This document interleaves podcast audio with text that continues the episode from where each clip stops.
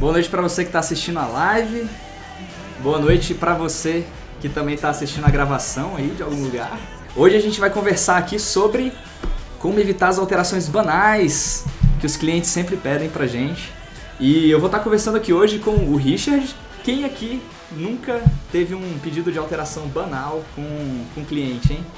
Eu já, já passei por cada uma. Esse negócio de alterações é algo que acho que só tem dois tipos de designers no mundo, né? Aqueles que nunca passaram por isso e aqueles que ainda vão passar por isso. É praticamente impossível você ver alguém que já entregou algum produto. Pedidos de alterações tem dois tipos, né? Tem os pedidos de alterações que são legítimos, que realmente você viu uma oportunidade, seu usuário realmente traz alguma coisa necessária para você alterar, o teu cliente pede, mas também tem os pedidos banais, né? Que, que foi o que motivou a gente criar essa live hoje que é aquele post que, que eu publiquei para vocês aí nos stories, que o cliente chega e fala: Ah, eu preciso dessa alteração aqui, não sei muito por que, que eu não gostei, mas é, acho que tem que mexer em alguma coisa. Fala, gente, beleza? beleza? Beleza, tudo, tudo certo? certo? Boa noite, pessoal. Boa noite. Opa! Boa noite. Pessoal, o Richard, ele. Eu, quando eu postei sobre aquela alteração, ele ia falar, cara, isso acontece demais. E a gente foi bater um papo sobre quando essas coisas acontecem. E ele é UX Lead na Volkswagen. Ele é Google Launchpad Accelerator, é mentor lá na Google Launchpad Accelerator. E já trabalhou em grandes empresas aqui como a Apple, IBM. Eu tive que anotar para pegar aqui, ó, LG, Nestlé, só empresa, só empresa massa. Aí já deve ter feito um monte de design sprints na vida aí também. Quantas design sprints você já fez aí, Richard? Quero ver se eu chego pelo menos nos nos 70 esse ano. 70, caraca, 70 design sprints. E todos os sprints aí de 3 dias a uma semana? Todos os sprints. Apesar que agora a maioria tem sido de 3 dias. É, eu acho que eu cheguei num número que é bom, funciona bem e tem resultados legais. Massa. Mas, cara, é uma vida já de design sprints, hein? Se for contabilizar, você já passou um ano já em design sprint, não? tem um tempo, tem um tempo. Foi bastante. É. Legal. Bom, pessoal, então, ó, vamos falar aqui sobre alterações banais de clientes, como a gente consegue evitar.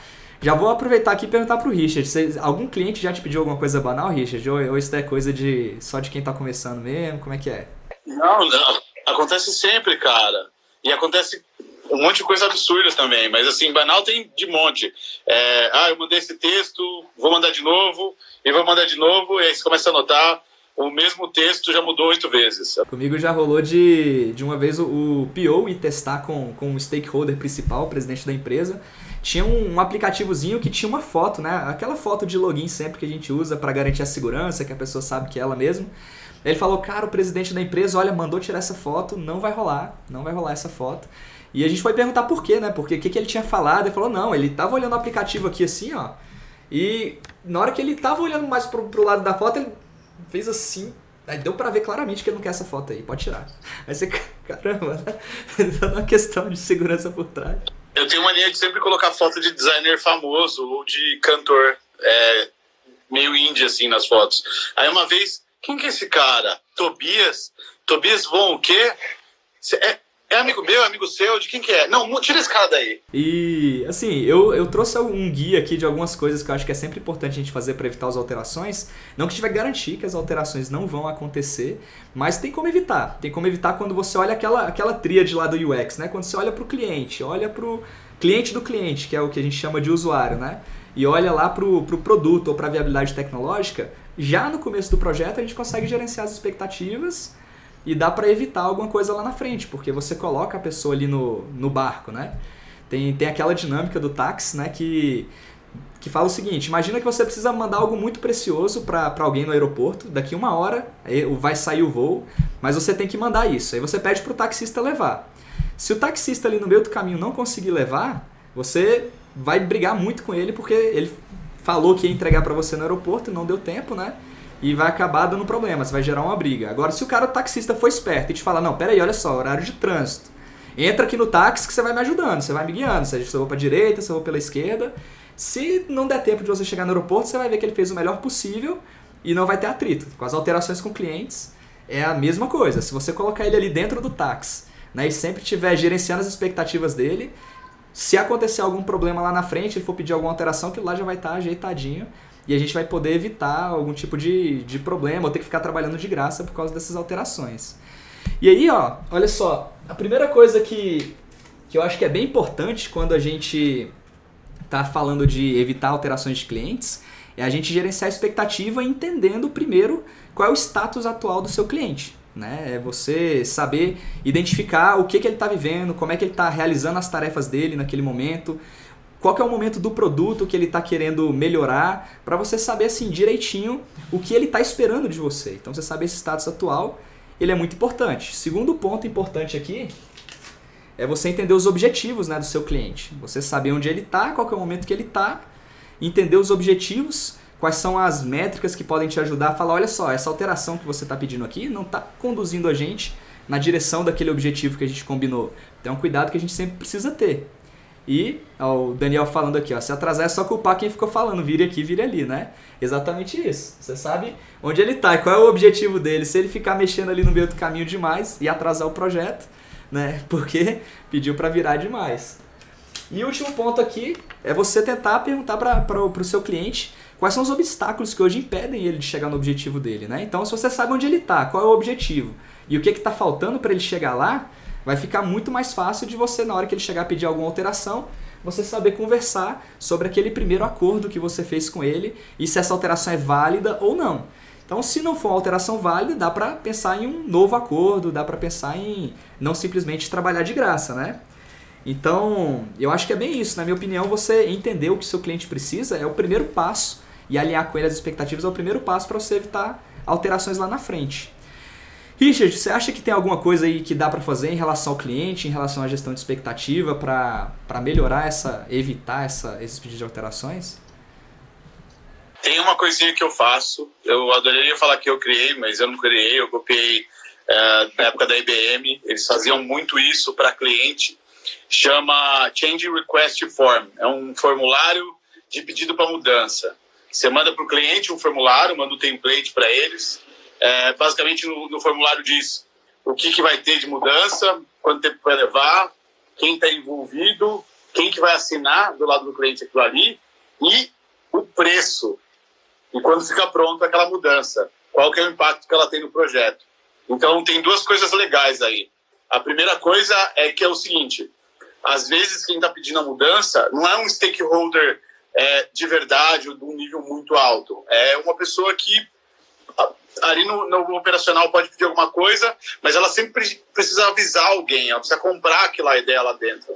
E isso já vai fazer ficar ali registrado que ela que pediu tal, pode evitar alguma camada. A outra coisa é tem preço.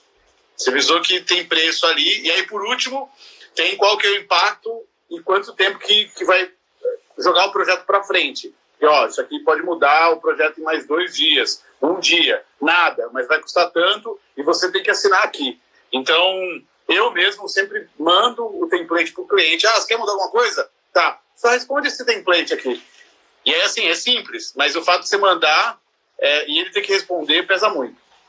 É, pelo jeito que você está falando, isso funciona muito bem com clientes externos e internos, né? Pode ser aquele freela e pode ser dentro da sua empresa para pedir para alguém que toma decisões pegar aquele custo ali daquele projeto e assinar embaixo, né? Exatamente. É, realmente essa, essa gestão de expectativas é extremamente importante. E, bom, então o primeiro passo é esse, mas não adianta você só pensar no teu cliente, né? Ó, vamos lá, Daniel falando, se a mudança é um pedido mais burocrático, já melhora, senão fica banal demais. Exatamente, não pode, não pode colocar qualquer tipo de mudança aí também com essa burocracia toda, né? Que aí, senão fica parecendo que você tá de corpo mole também. É. A gente fazia, a gente fazia é, para poder ter um tracking de pesquisa, de, de, de, mudanças, cada uma das coisas geravam. Até se eram coisas bem bobas. É, fica, parece um pouco que é corpo mole, mas é só o processo de algumas empresas como funciona. Então ele pediu para mudar o botão. Não, tudo bem, vou mudar esse botão. Mas escreve aqui que você quer que eu mude isso e que isso vai ter uma alteração de 15 minutos. Mas tem. Então era uma forma de ficar ali registrado, caso alguém perguntasse também. É, e a outra coisa é aquilo que a gente tinha falado antes já, que é fazer o cliente. É a coisa do efeito IKEA. Quanto mais você fizer ele participar é, dentro do protótipo, dentro do escopo, menores são as chances de ele falar. Eu acho até que esse efeito devia se chamar efeito bolinho, porque na verdade ele nasceu com um bolinho chamado Betty Crooker. O Betty Crooker era uma, uma massa de bolo, um pozinho lá, você misturava e o bolo inteiro fica pronto. Ele não vendia nem a pau. Aí eles contrataram um psicólogo, que eu não lembro o nome agora, mas dá para procurar. E ele falou assim: vamos mudar a receita. É, vocês vão adicionar um ovo fresco. Então lá a propaganda começou a ser bolinho Betty Crooker, ele vem quase pronto, você precisa adicionar um ovo fresco.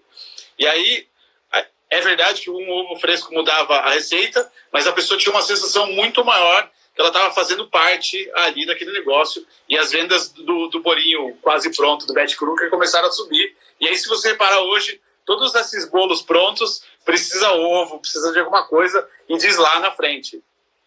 Ah, maneiro. E, e efeito IKEA, porque é daquela empresa que você tem que comprar os móveis e você mesmo monta, para você meio que se apaixona, né, por aquele móvel. Se você tá dentro do processo, você tende a gostar mais, né, do, do produto. É, muito é exatamente. Exatamente, é a mesma coisa do bolinho.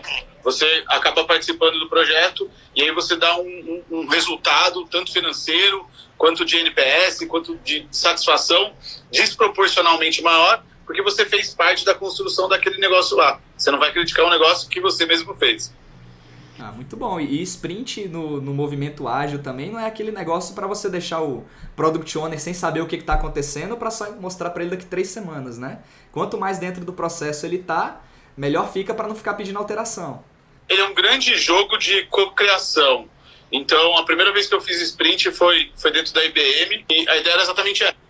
Trancava é, a gente junto com o cliente durante uma semana e o cliente ajudava muito a fazer as coisas e produzir um escopo.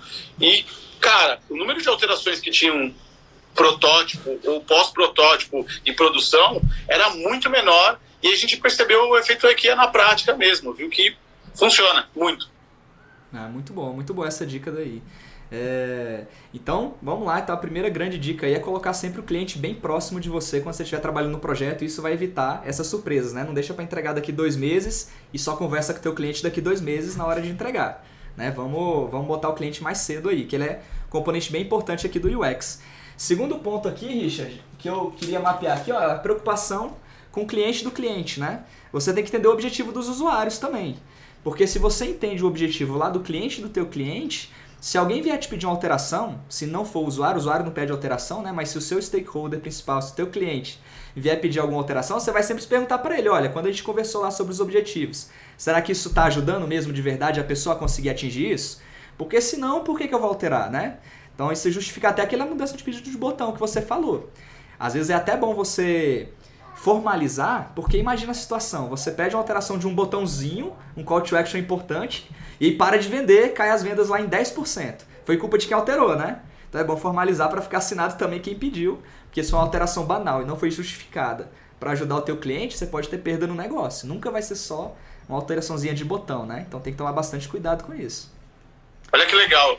E isso é uma outra coisa que tipo tem no design sprint. Agora que você falou, faz todo sentido. Que a primeira coisa que a gente faz é colocar lá num quadro bem grande qual que é o desafio que a gente está realmente trabalhando em cima. E depois descer isso nos objetivos, que são objetivos, a gente usa muito OKRs, os objetivos que estão super alinhados com o desafio. E aí toda hora, e aí galera, tem a ver com o desafio? Tem a ver com o desafio? É super isso que você falou.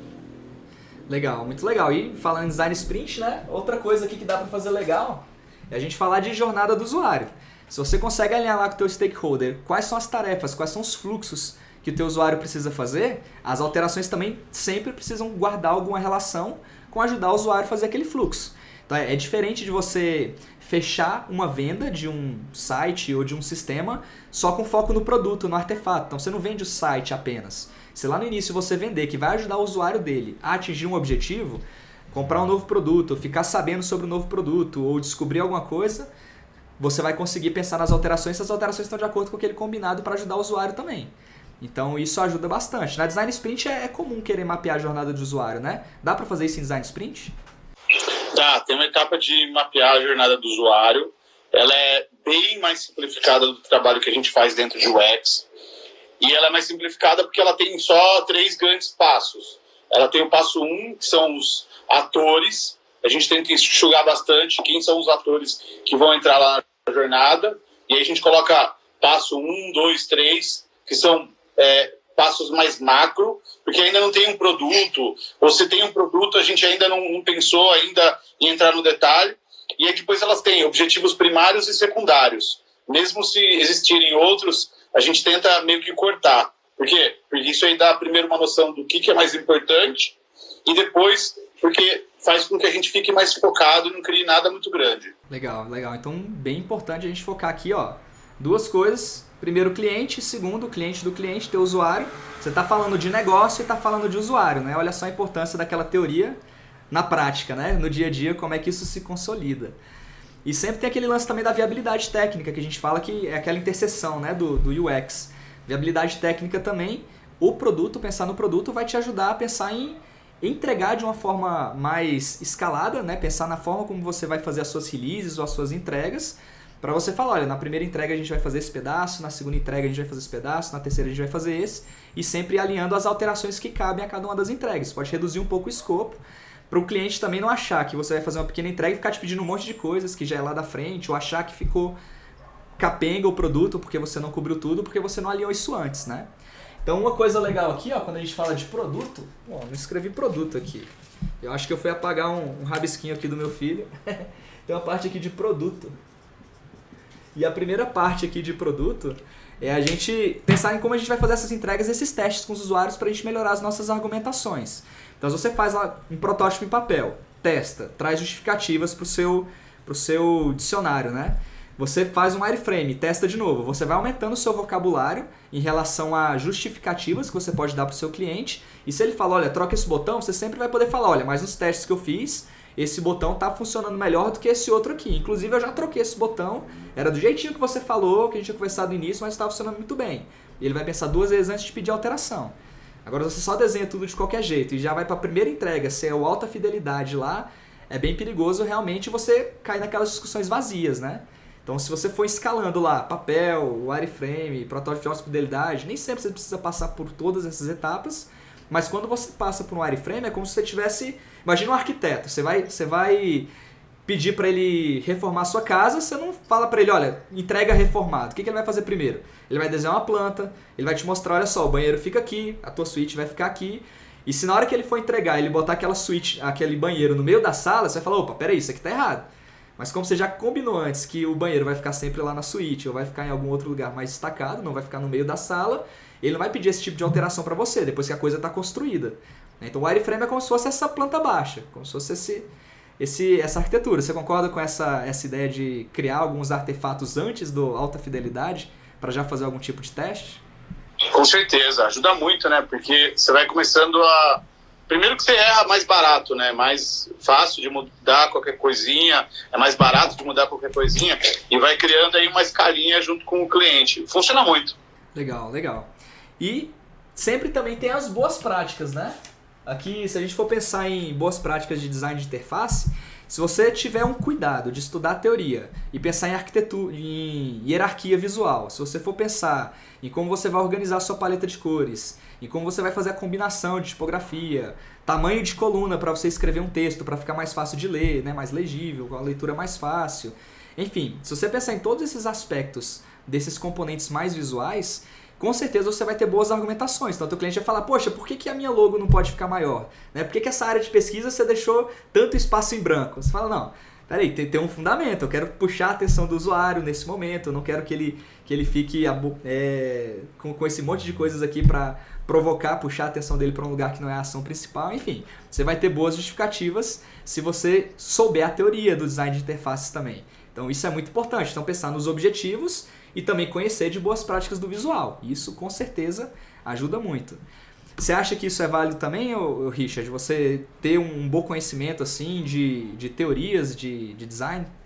Eu, tem, sim, com certeza. Acho que tem duas que, que você ganha muito cliente. O primeiro, você tentar entender quem ele é, qual que é o negócio dele, mostrar que você tem alguma familiaridade do negócio. Se você não tiver, realmente ir atrás, estudar, saber o que está falando, e depois tentar ser humano no sentido de entender quais são as alavancas que fazem com que ele entenda mais fácil na linguagem dele e que ele concorde com você. É, então, às vezes, muita coisa acontece por falta de comunicação mais assertiva. Quanto mais rápido você conseguir pegar quais são as alavancas do cliente, você consegue vender melhor, entender melhor o que ele quer e aí reduz, consequentemente, suas refações aí. É, sem dúvida, né? Comunicação eu acho que é o calcanhar de Aquiles de quase todas as equipes. Então o ágil vem com um monte de dinâmica para te ajudar a se comunicar bem com a planning, com as dailies, com as demonstrações. Tem várias, várias técnicas da design sprint também é muito sobre comunicação, sobre colocar todo mundo na mesma página para construir. Realmente comunicação, se ela não vier boa lá desde o início do projeto, é pedido de alteração banal na certa, né? Isso, isso é realmente muito importante. Mas aí, Richard, então se se fizer tudo isso, então a gente pensou aqui, pensamos em cliente, pensamos em usuários, pensamos em produto. Se fizer tudo isso e mesmo assim der errado, o, o lance é cobrar. É cobrar por isso e já deixar claro que você vai cobrar lá no início do projeto. Tem que cobrar. Eu acho que aí o, o negócio do request for change é, é, vai ajudar muito para dar aquela última pensada, qual que é o valor e fazer a modificação, mas tem que cobrar. Não adianta ficar num ciclo de loop infinito, vou fazer isso porque isso é, é, é, tranquilo, é pequenininho. E se você fizer a primeira sem cobrar, sem estar no escopo, cara, você entrou num processo que você não sai nunca mais. Porque é impossível diferenciar alguma coisa que é zero trabalho de uma coisa que é média uma coisa que é muito grande. Ah, fica tudo muito difícil aí. Cara, antes do, do UX Design, antes de começar a estudar UX Design, eu já tinha trabalhado em um monte de projeto. Eu comecei a conhecer UX Design lá para 2011, 12, mas até 2010 eu acho que eu já tinha trabalhado em uns 100 produtos já. E, cara, eu sempre tinha problema com, com alterações e eu não sabia exatamente o que, que era isso, né? Hoje fica tudo muito mais claro. Então você só chegar, comprar um template na internet, fazer um site e achar que é só deixar bonito e colocar o conteúdo ali, é onde está o grande erro. O cara pede alteração, você não sabe se justificar, você não entende da teoria, né? Você só sabe criar, fazer a parte do front. Então, se você não tiver todo esse esse monte de informações aqui sobre aquela tríade, né? Aqui é onde entra aquele lance do você sacar de usuário, de negócio e de produto. E o X está aqui, né? Está aqui nesse meiozinho que você consegue navegar com os três e aí você consegue justificar muito mais aqui a, as suas decisões e evitar esses pedidos banais. Pelo menos se for algum pedido que faz sentido, você consegue cobrar por ele, você consegue se organizar, né? Bom, é, eu acho que a princípio essas são as três principais coisas que, que eu acredito muito que podem ajudar a evitar esses pedidos banais de, de, de alterações. Alguém tem alguma dúvida aí? Eu acho que o Rodrigo aqui, olha, o Rodrigo levantou uma bola aqui, bem legal. Rodrigo Alves.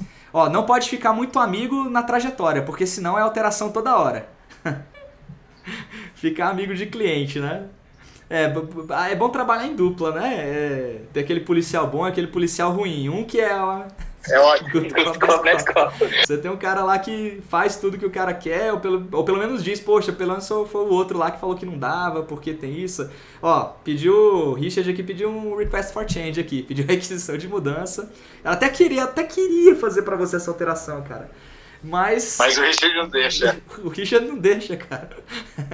Isso funciona, mas depois de um tempo, ele, você precisa mudar a estratégia, porque senão o cliente não quer falar com aquela segunda pessoa que é o bad cop. Já rolou comigo. Não, não, não quero pedir pro Richard, não, porque pro Richard é muito mais difícil. Vou pedir pro fulano.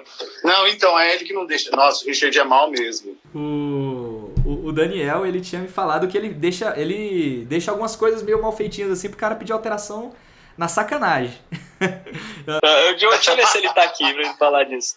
Ele fala assim: olha, eu que eu já fico sabendo o que, que ele vai alterar, a culpa é do sistema. Aí, ó, a culpa é do sistema. Que se, se, você já deixa claro ali, você já vem até com. Já tem o, o, sistema pronto e o sistema alterado, né? Se o cara vai direto naquilo lá que tá mal feito, vai pedir pra alterar, você já, já tá com a coisa pronta lá pra mexer.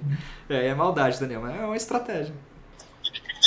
É, é fit boi de piranha, né? Você deixa lá porque você já sabe que vai mudar. O pior é se não muda, se não pede pra mudar. É verdade. Bom, alguém tem mais alguma dúvida aí? Eu acho que era isso, cara. Eu acho que foi bem legal. Valeu aí pelo papo, Richard. Eu acho que foi bem, bem produtivo. A gente conseguiu falar de um monte de coisa legal aqui em 20 minutinhos. Eu acho que dá pra, pra ajudar a galera que tá começando aí, que ou se tá tendo algum pedido de alteração aí em vista, ou se vai ter ainda, conseguir lidar com isso, né? Ó, mais um comentário aqui. comentário finalzinho pra, pra gente finalizar. Laine Guedes, vamos ver aqui. O segredo de cobrar é ótimo, mas tem muito chefe que por medo de perder o cliente cai no loop infinito de alterações. É, aí aí vai do designer, né? O designer ele tem que ter ter esse poder de argumentação, tem que ter esse repertório. A primeira vez que ele tiver esse problema com, com alterações, ele vai ficar um pouco mais, mais ligado. Se viu essa live aqui, vai ficar um pouco mais ligado. Antes de começar o projeto, já conversa com o chefe, né? Chefe, olha só, vai rolar pedido de alteração, eu só tenho uma certeza nesse projeto. Como é que a gente vai lidar com ele? E já organiza isso com o chefe antes, né? Ó, Richard, brigadão aí pelo teu tempo, cara. Valeu pelo papo. Contribuições Eu que agradeço, cara. Valeu mesmo. Qualquer coisa eu tô Então- por aí. Valeu. Beleza, valeu. Pessoal, a gravação vai ficar aí nas próximas 24 horas e a gente vai conversando aí nos próximos posts. Abração aí pra vocês. Manda qualquer coisa no direct aí novos temas que, que a gente vai ver se faz algumas lives aí a mais aí nas próximas semanas.